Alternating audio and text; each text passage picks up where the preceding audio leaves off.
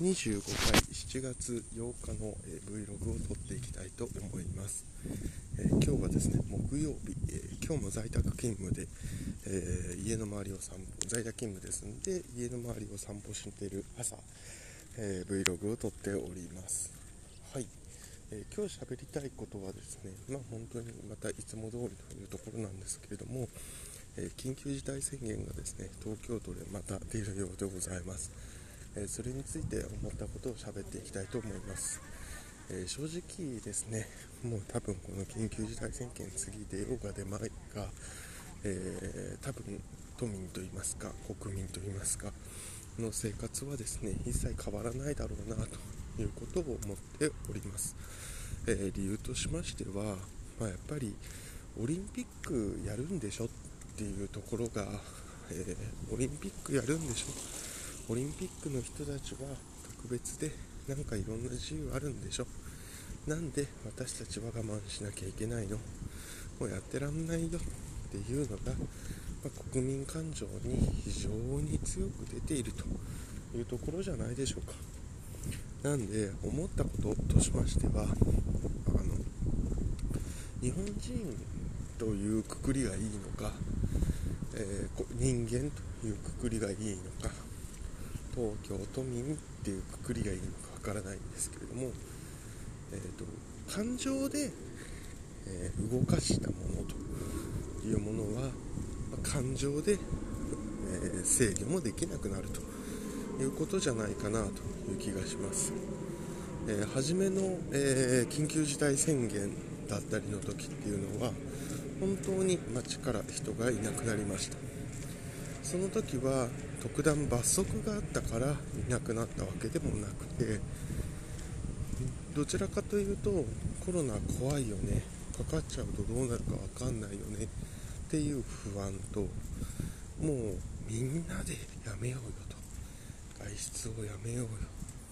外出出る人なんて外出る人なんてえっていうその国民感情全員のこの感情で、えー、人人口の人口というか人の動きの、えーと、動きをかなり止めたと。なんでこれは本当にロジスティックなロジカルに例えば罰則があるからとかこれだけ、えー、人が減るといいことがあるからこういうことをやめなさいっていうものではなくて本当に感情に訴えかけるものでした。で多分それはすごく日本人には聞いてまあ良かったんだと思います、まあ、良かったのか結果的に悪かったのかっていうのはありますけど1回目はそれによって言うことはみんな聞いたんだと。でただ2回目3回目次が4回目ですね。っていう形になっていくとまあなんでと。もう私は大丈夫だしみたいな。まあだからなんか今の状況ってすごく難しい状況だと思うんですよね。そのコロナワクチン私は打ったからもう大丈夫っていう思いの人もいらっしゃると思いますし私もかかったから大丈夫っていう人もいるしえ俺今まで外で遊んでるけどかかってないから大丈夫っていう人もいるしなぜ、えー、その特権階級みたいな人が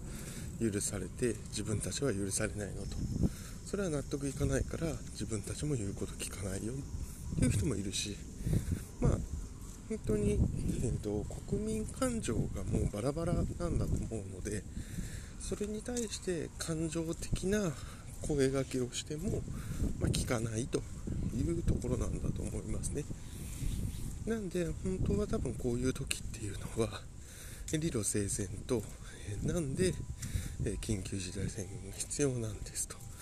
だからなんで、えーと、こうこうこうなんですと。なんで、えーと、破った人にはこういう罰を与えますと。っていうそういう話をしないと多分言うことは聞かないんだろうなと思います。で、えー、これはどの国も多分一緒なんだと思うんですけれども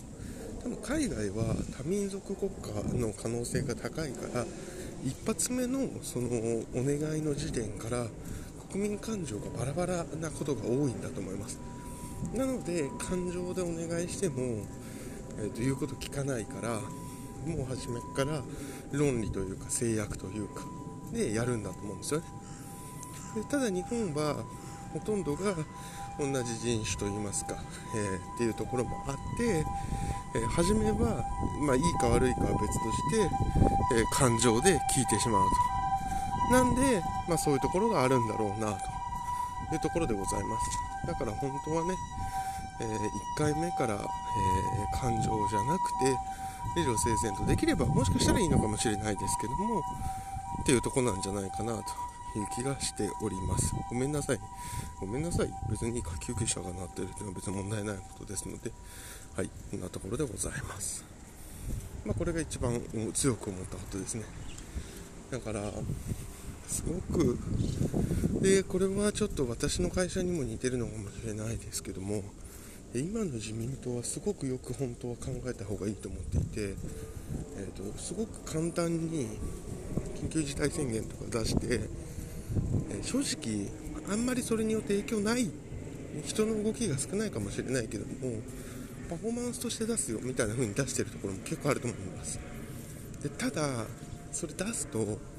小学校中学校高校大学はめちゃくちゃ影響出ます。えー、僕もこれ完全に知ったかですけれども多分文化祭がなくなる、えー、また学校がオンライン授業に戻るとかそういったことが激しく出ると思います。そうなった時に何が起きるかっていうとその子たちは、えーと、大人が大人の利権のオリンピックのために大人が外でお酒飲むために、えー、僕たちの自由が犠牲になったって多分考えると思います。それは正しい考えだと思う、まあ、ある面正しい考えだと思います。でそうなると何が起きるかっていうと、まあ、世代間とか、えーと、そういうのに対する不信感なんか政権への不信感とかもそうなんですけれども多分本当自民党にこれから票を入れなくなると思います。あの野郎っていう意識が絶対出ると思うので本当結構根深くあの反対層っていうのを作っていると思います。なんこれはその全然違うレベルの話ですけれども、えっと、長い目で見た時に考えないといかんことだと思います。昔今までは昔作ってきたブランドイメージで食べてたんだけれども今のブランドイメージがあと5年10年続くとちょっとほんとまずいよというところがあると思うのでちょっとそこはよく考えた方がいいんじゃないかなと強く思いました。まあ、そんなところですかね。まあ、なので、今日はちょっと長々と同じ話をしましたけれども、えー、まあ、今回の、えまた緊急事態宣言、えーと、オリンピック終わりまで出るんじゃないかという話に該当してちょっと話させていただきました。でえっ、ー、と私まあそんなとこですかね。ことを思っていますと。はい。えー、その他にもですね大谷選手が、えー、日本人最多の32号。日本人最多というか日本人歴代メジャー最多の32号ホームランを打ったというのも1個ニュースでありましたね。で私はこっちのニュースに関してすごいなと思ったのは、えー、それまで31本の記録を持っていた、え松井秀喜選手が、え同点31本に並ばれた時にですね、えーとコメントを発表しているんですね、え私はえ日本では長距離ヒッターだったけれども、えーと、アメリカに行ってジーターだとかジーターじゃなくて、まあ、アレックス・ロドリゲスだとか、まあ、そういう超スーパースターに囲まれた時に僕は多分長距離ヒッターとしては食っていけないなと思って中長距離みたいなところでなんでホームランバッターかっていうよりは、まあ、5番とか6番でですね、まあ、20本打つよね。で長打も結構打つよね、まあ、打点渋いね。みたいなしぶとく打点いくね。みたいなバッターに、まあ、キャラ変をしたと。でそのキャラ変やっぱり長距離ヒッター50本ホームランを打つっていうところから、えー、いいバッターっていうところに変わった時に日本の国民の方っていうのはちょっと残念に思った方もいたでしょうと。でただまあそれはそれでしたと。私はそういう風に変わりましたと。でいや長距離ヒッターメジャーで長距離ヒッターっていうポジションになれる人がいやこんなやつらと対等に戦えるやってどんなやつなんだろうって思ってたと。でそんな人が10年経ったぐらいで出てきましたと。大谷選手は完全に今、ホームランを独走ですし、そういう選手が出てきたと、本当にすごいと思うということを言っていて、その私が何がすごいかって思ったかというと、まず、自分が、その、何て言うのかな、自分の人生においにちゃんと誇りを持たれてると。いうところがすごいなと思ったんですね。ともすると、自分がメジャーに行って思った活躍ができなかった。まあでも活躍してるんですよ。だけれども想像してた絵とは違う絵で活躍をしたっていう時にそれをいやそんな絵じゃないですと。色を変えて表現することもできると思うんですけどもそうではなくて私は思った色とは違う色でメジャーでは活躍したんですと。いうところをまず素直に言っていると。表現、あの、お伝え、なんですかね、自分で言うっていう、それはまず一個すごいなと思いました。で、かつ、その、自分のなりたかった色をメジャーで出している年下の後輩に対して、君はすごいっていうことを言える？実績ではまだ全然松井選手の上です。その松井選手が後輩である大谷選手にいや君はすごいよということを伝えれてるということは本当にかっこいいことだなというふうに思いました。まあこれは逆に言うと私も見習わなきゃいけないんじゃないかなと思ってですね。本当に何て言うのかな。自分が何？自分が偉いわけじゃないですからどういうことができていると。なんかそういうのを素直に認めて素直に方針を褒めるということは本当にかっこいいことだなというふうに思いました。はい、えー、7月8日、今日の朝の Vlog はですね、えー、と10分ちょっと喋、えー、っちゃって、喋っちゃいましたけれども、大きく分けると、まあ、いつもの通り、あの緊急事態宣言みたいなところとですね、えー、ともう一つは大谷選手、え松井秀喜選手